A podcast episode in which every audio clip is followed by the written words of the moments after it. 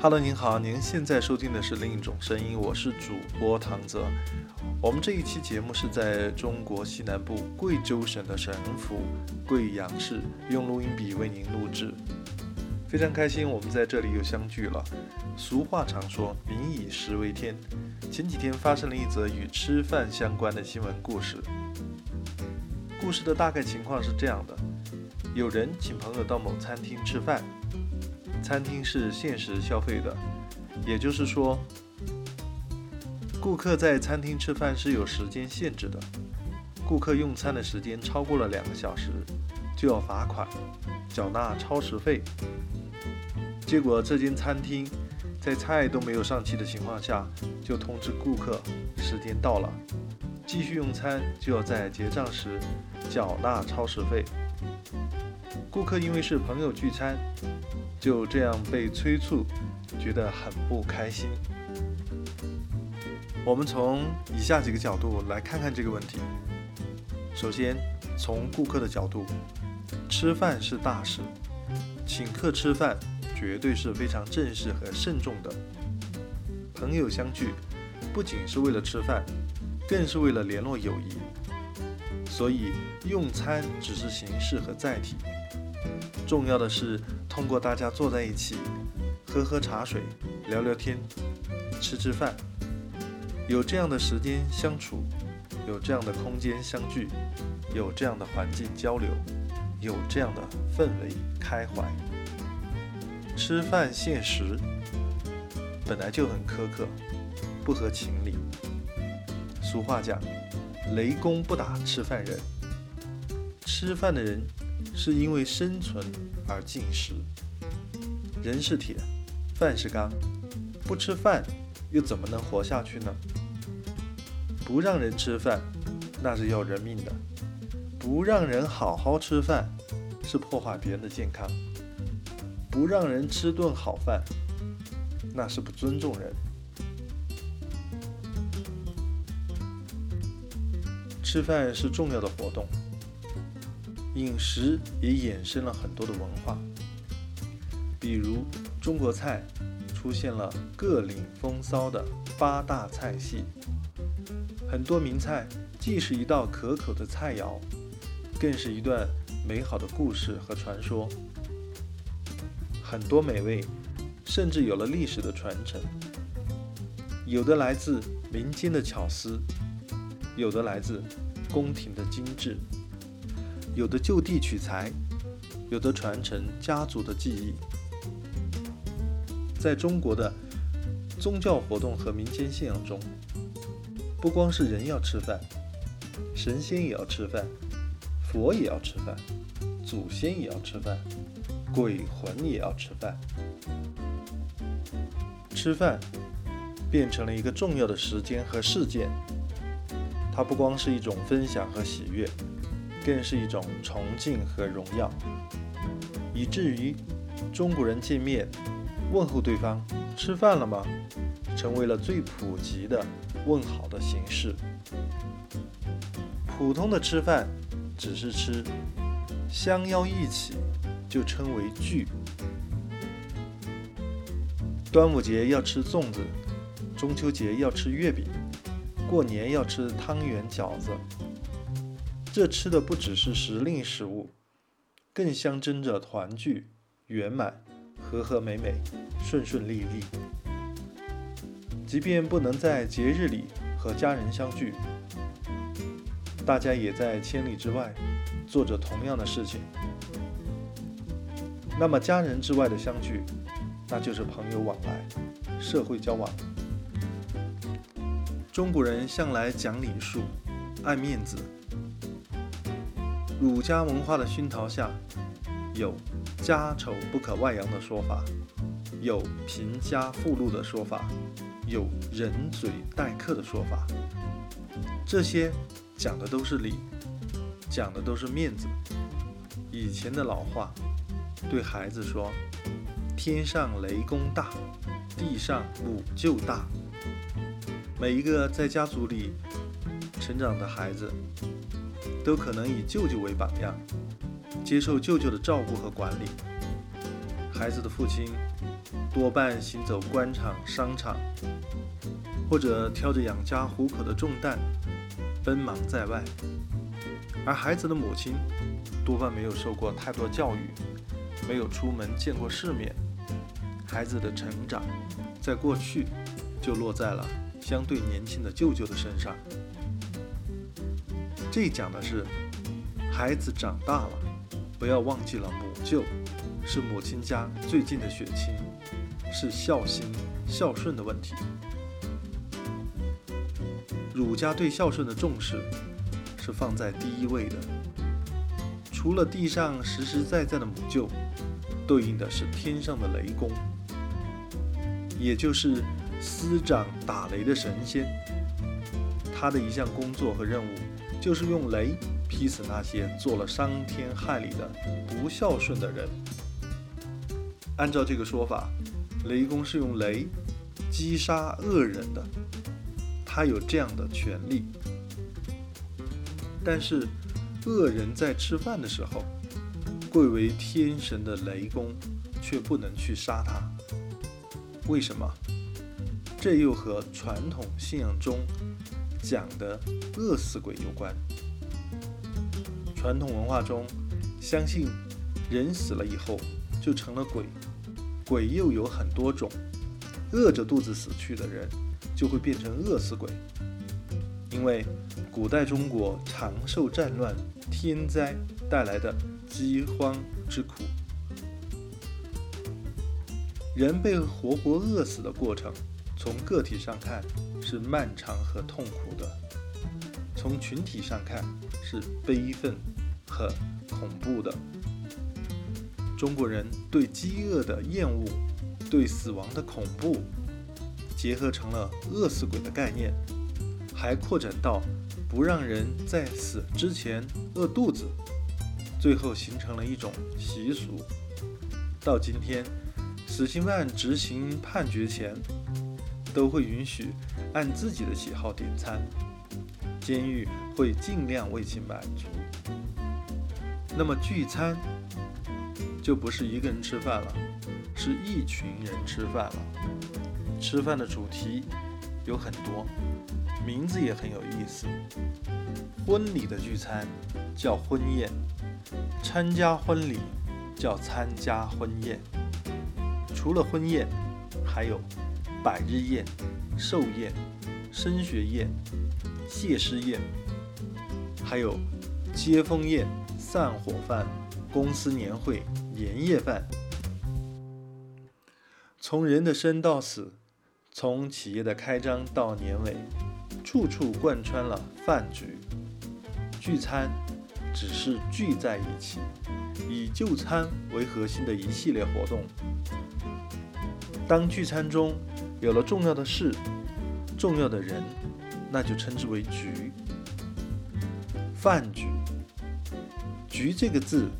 可以引申到规矩、格局、大气、气量，所以聚众吃饭，即便不是宴请八方，只要有了重要的人物和关系，就有了重要的意义。刚才提到的很多词，以“宴”字结尾，都是宴席。宴席不光是聚会吃饭。而且要喝酒，所以宴席、酒席、酒宴这三个词是可以互换的。一旦用到酒，这就不是简单的吃饭了。酒在很久以前就是用来敬神、拜祖、祭祀先人、招待贵客的，而且。传统中，因为婚宴要选吉日，开席要在吉时，其他的节日忌日，还有饮食方面的要求和禁忌，足以可见中国人的吃，吃出了文化，吃出了传承，吃出了敬意，吃出了信仰。回到这则新闻故事，当事人认为。我是顾客，我来吃饭就是消费。让你们挣钱，你们怎么不讲道理，不讲礼节？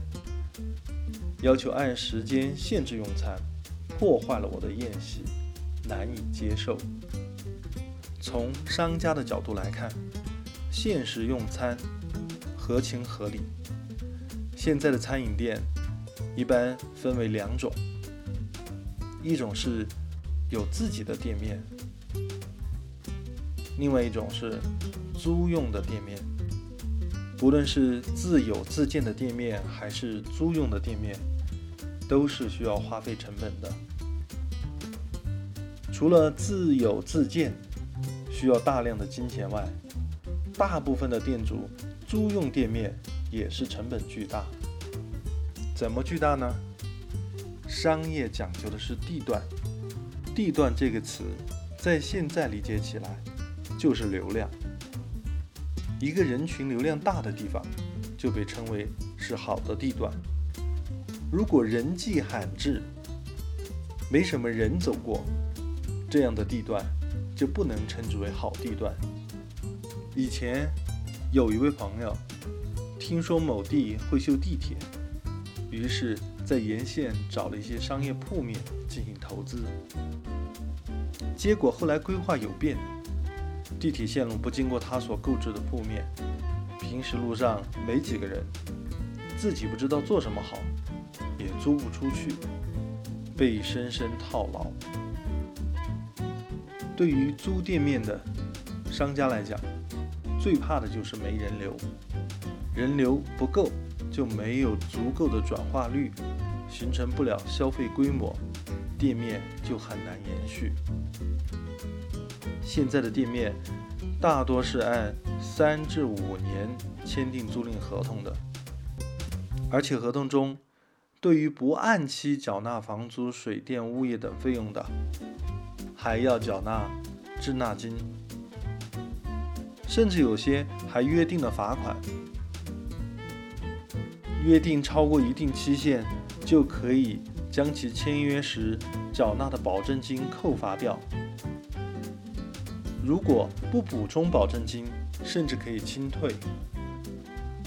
超过清退周期不搬离的，还可以作为无主物处理。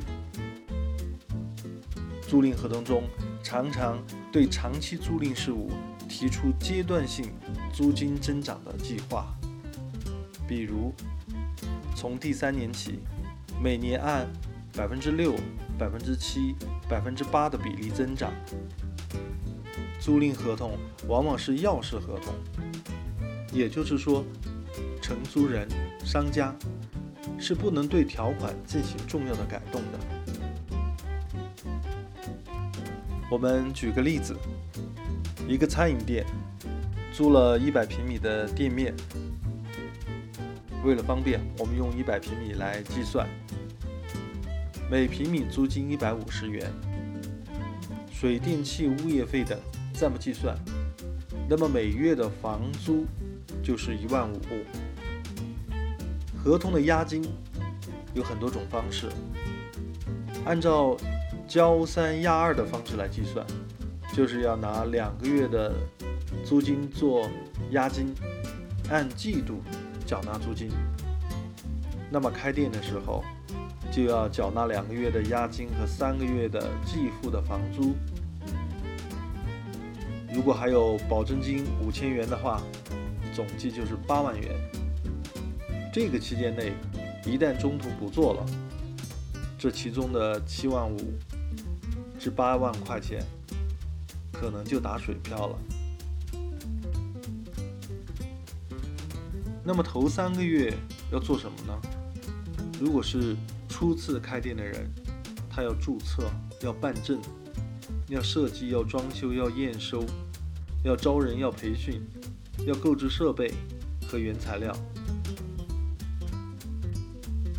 有的物业可以给到三十至九十天的装修期，这个期间全是花钱，没办法赚钱的。厨房的面积涉及到可营业面积的大小，可营业面积涉及到能有多少张桌子。在花费方面。啊，除了装修、设备购买，那么日常的还包括人员工资，包括总厨的费用、厨房里的人数及工资、服务人员的人数及工资、收银台行政类人员的人数及工资等等。实际营业了，水电气材料费用也会产生。那么利润从哪里来？收银减掉房租、工资、水电气、材料等等。要想保本或者扩大利润，最明显的方法就是在桌数固定、人员固定的情况下，增加翻台。翻台就是增加当日每桌能接待的客人批次。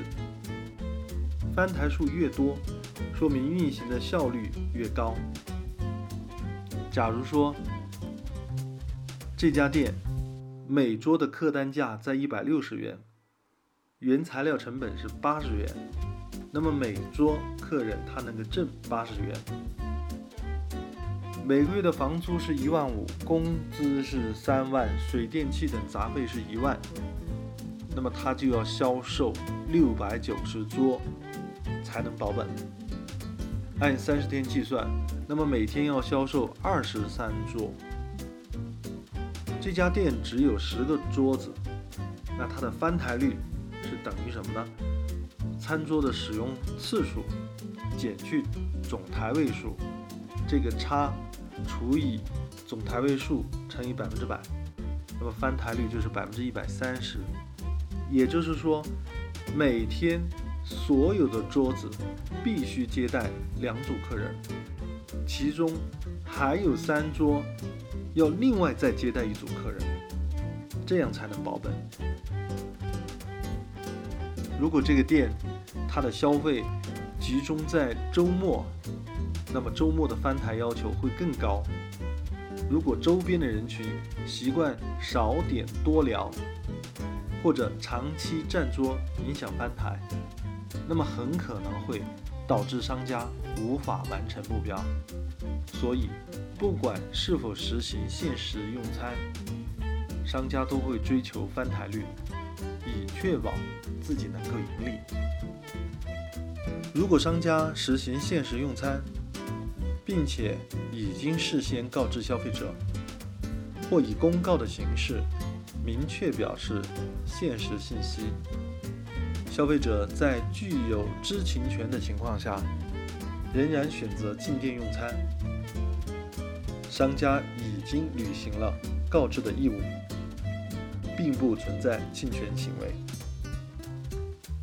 我们认为，这则新闻故事里，顾客知道商家是限时用餐，所以不存在违法，但是商家没有上齐菜，就催促客户。并未能向客户提供完整的服务，就要求客户遵守限时用餐的要求，是不妥当的。公司的规定在执行时明知有瑕疵，应该请具有决策权的人予以酌情处理。当然，这只是我们的想法。一方面是中国人厚重的饮食文化。社交礼仪，一方面是商家追求生存、现实消费，这本来就是理想和现实的问题；一方面是顾客超时用餐，一方面是商家菜没有上齐。您觉得谁有理，谁没理呢？希望听到您的见解。